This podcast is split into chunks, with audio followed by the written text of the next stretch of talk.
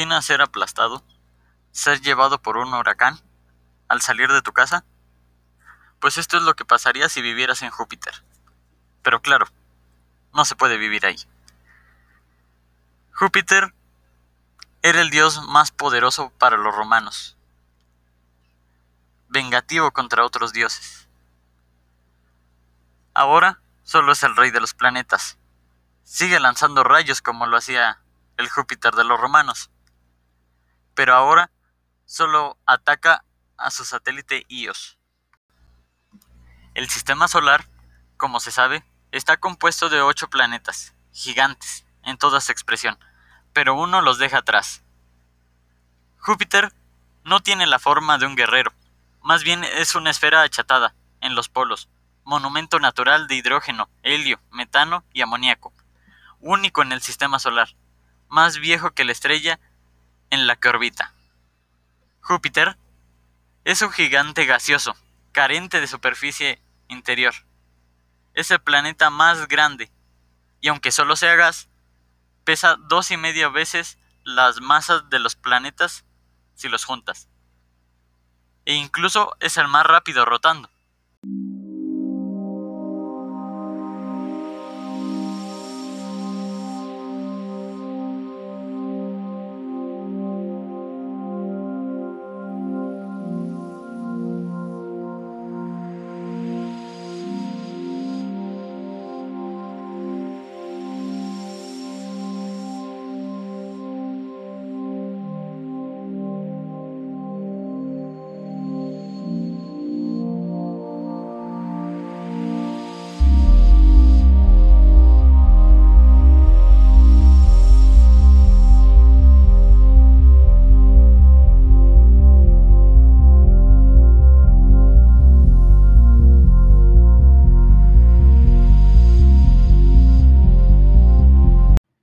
Júpiter podría tener una rotación mucho más rápida, pero no se lo permite su propio campo magnético. Júpiter irradia mucho más calor del que recibe por el Sol, esto por su forma de crear energía, de forma adiabática, es decir, encogimiento. Lleva tanto tiempo este proceso que se cree que Júpiter ya perdió más de la mitad de su masa que tenía cuando se creyó. La atmósfera de Júpiter. La atmósfera de Júpiter no presenta una frontera real, por ser un gaseoso. La atmósfera explicada por A. S. Williams hizo el primer estudio sistemático sobre esta. Está dividido en cinturones oscuros, llamados bandas, y regiones, que son los cinturones claros, llamados zonas. Están alineados en la dirección de paralelo. Estos se delimitan por un sistema de corrientes de viento alternantes en dirección, con gran altitud, y por la intensidad que en algunos llegan a ser de 360 km por hora hasta 500 km por hora. La rápida rotación del sistema de rotación de Júpiter hace que sean mucho más intensos. Estas gigantescas bandas de nubes se delimitan por un sistema de corrientes, de vientos alternantes, en dirección a la latitud. Estos vientos son de gran intensidad, en algunos lados llegan a ser de 360 km por hora y otros a 500 km por hora. La rápida rotación que tiene Júpiter solo hace que estos vientos sean mucho más fuertes.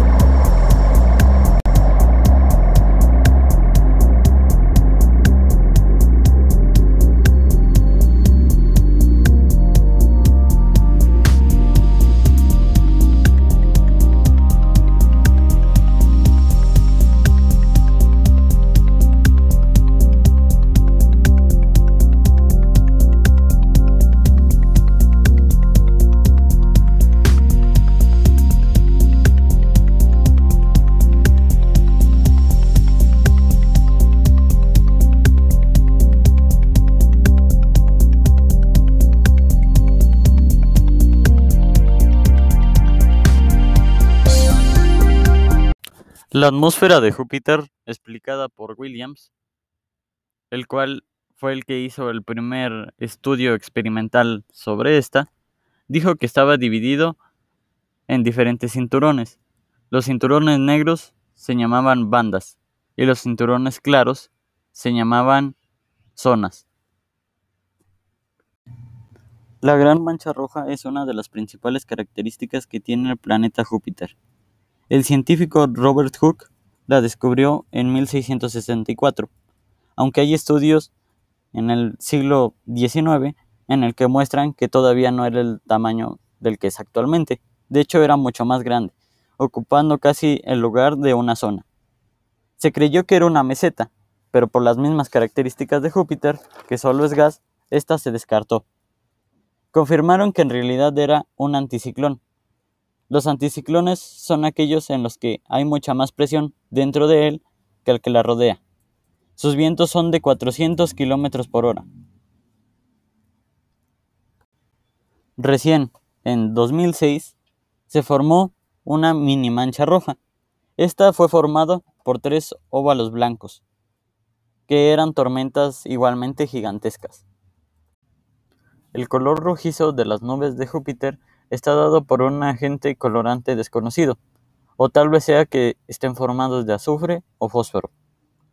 Por debajo de las nubes visibles, Júpiter posee muy posiblemente nubes muy densas, de un compuesto llamado hidrosulfuro de amonio. Más en el interior se encuentra el hidrógeno, el hielo y el argón, que se comprimen progresivamente. El hidrógeno, por tanta presión, se comprime. De esta manera se transforma en un líquido de carácter metálico. Más abajo se espera la existencia de un núcleo rocoso, formado principalmente de materiales helados y mucho más densos. Puede que en un principio este haya sido demasiado grande, pero por las corrientes convectivas del hidrógeno metálico caliente puede que se haya desvanecido parte de su materia. Es lo mismo que pasa aquí con la lava. La existencia de las diferentes capas viene determinada por el estudio potencial del gravitatorio del planeta, medido por las diferentes ondas espaciales que pudieran llegar a él. El Galileo, el Voyager 1, el Voyager 2, etc. De existir el núcleo interno, probaría la teoría de que los planetas se pueden formar por pequeños planetoides.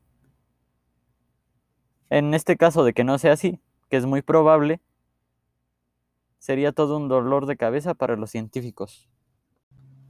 Júpiter, a diferencia de los otros planetas, posee una magnetosfera gigantesca. Esto por el intenso campo magnético que posee.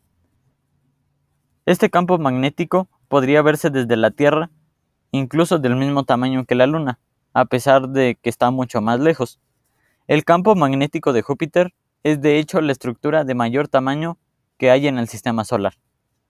Este funciona porque las partículas cargadas eléctricamente son recogidas por el campo magnético de Júpiter y conducidas hacia las regiones polares, donde se producen las gigantescas auroras. Por otro lado, las partículas expulsadas por los volcanes del satélite Ios forman un toroide en su rotación, en el que el campo magnético atrapa más material y aumenta su radiación y la fuerza del mismo campo magnético. Se piensa que el origen de la magnetosfera se debe a que en el interior profundo de Júpiter el hidrógeno se comporta como un metal debido a la altísima presión. Los metales son, por supuesto, excelentes conductores de electricidad. Esta es la única forma de poder explicar esto. Los satélites que contiene Júpiter se denominan galileanos, esto porque fueron descubiertos por Galileo Galilei. Los cuatro satélites principales son muy distintos entre sí. Io es el primer satélite. Es un mundo volcánico con una superficie en constante renovación y calentado por efectos de marea, provocados por Júpiter Europa. Esto ha hecho que su superficie sea muy activa, por lo que los científicos se sorprendieron cuando el Galileo pasó por ella. El segundo es Europa. Es un mundo helado bajo el cual se especula la presencia de océanos líquidos. Puede ser la clave para la vida, ya que según los astrónomos, donde haya agua es posible que exista vida. Ganímedes es el tercer satélite de Júpiter y el más grande de todo el sistema solar, con 5.000 kilómetros de diámetro. Calisto es el último satélite galileano. Este fue el más golpeado, de hecho, es el más maltratado de todo el sistema solar. Está lleno de cráteres. El Voyager 1, en 1979, encontró el sistema de anillos de Júpiter. Este es demasiado pequeño, con 6.400 kilómetros de anchura y solo 12 de altura. Su rango de visión es tan pequeño que solo se pudo ver cuando el Voyager llegó a él. Nunca lo pudieron ver. Io es el primer sistema volcánico. El primer sistema. Sus propiedades que se pudieron ver gracias. Ah, no, ya, ya, ya.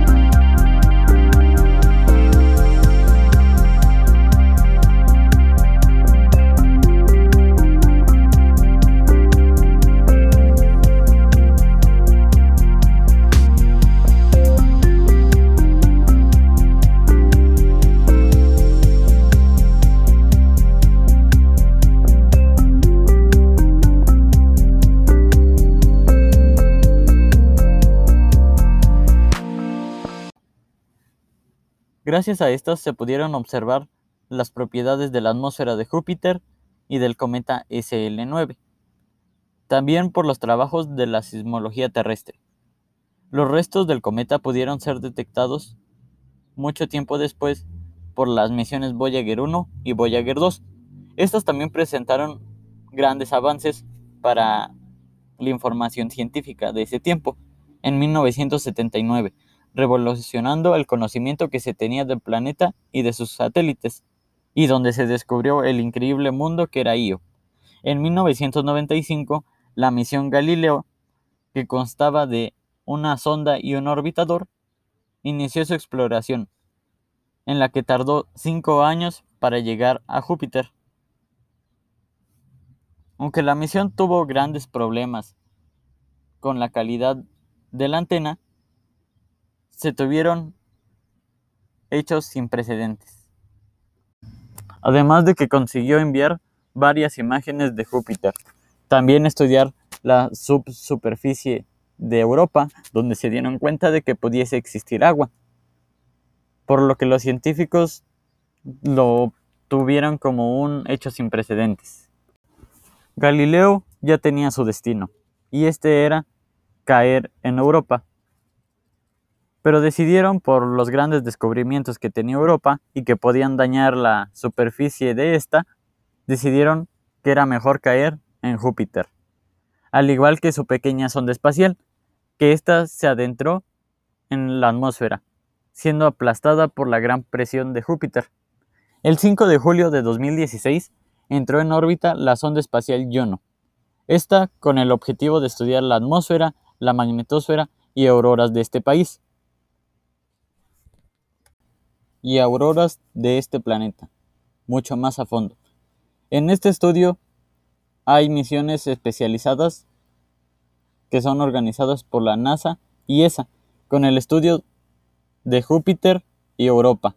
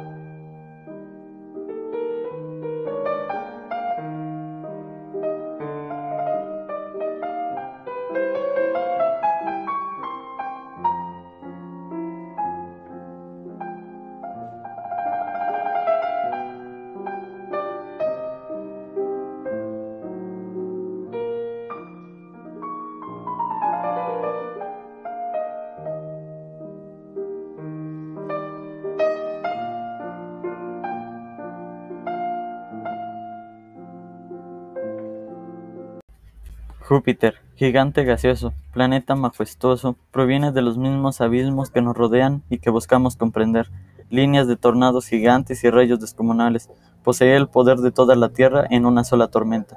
Júpiter, el verdadero rey, te quedó como al niño al dedo ese nombre. Es buen tiempo para conocerlo y aprender de él. Mira al cielo y te equivocarás al pensar que es una estrella. ¿Qué decir de sus lunas? Albergan mundos de meteoros, lava y océanos congelados. Quizá también existan focas y sirenas. Busquemos encontrar los misterios de ese Júpiter e intentar abrir una luz en ese vacío. Conquistemos como español esa oscuridad o ese mar. Tal vez no se esté tan solo en este universo. Quizá existe una civilización en su utopía. Los romanos no se equivocaron al ponerte este nombre. Quizá fue el destino. Júpiter es un dios y un planeta.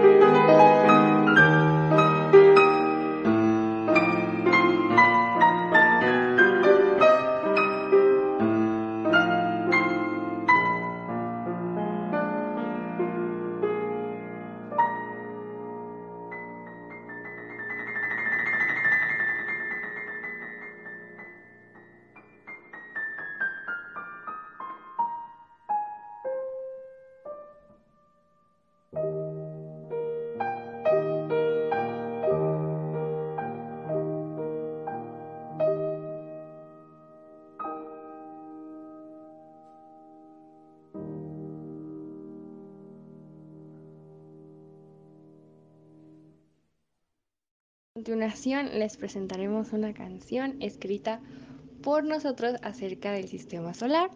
Y bueno, pues nada más. Eh, la base es Why Do You Only Call Me When You're Hype The Arctic Monkeys. Solamente que la letra es modificada. Gracias y espero se hayan, hayan disfrutado de este podcast.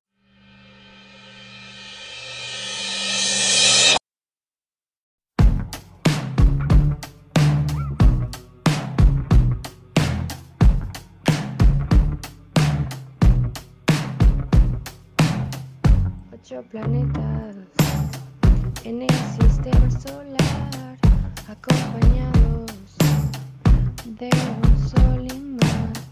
Mercurio, Venus, Tierra, Marte, Júpiter, Saturno, Urano y después Neptuno, el sistema solar.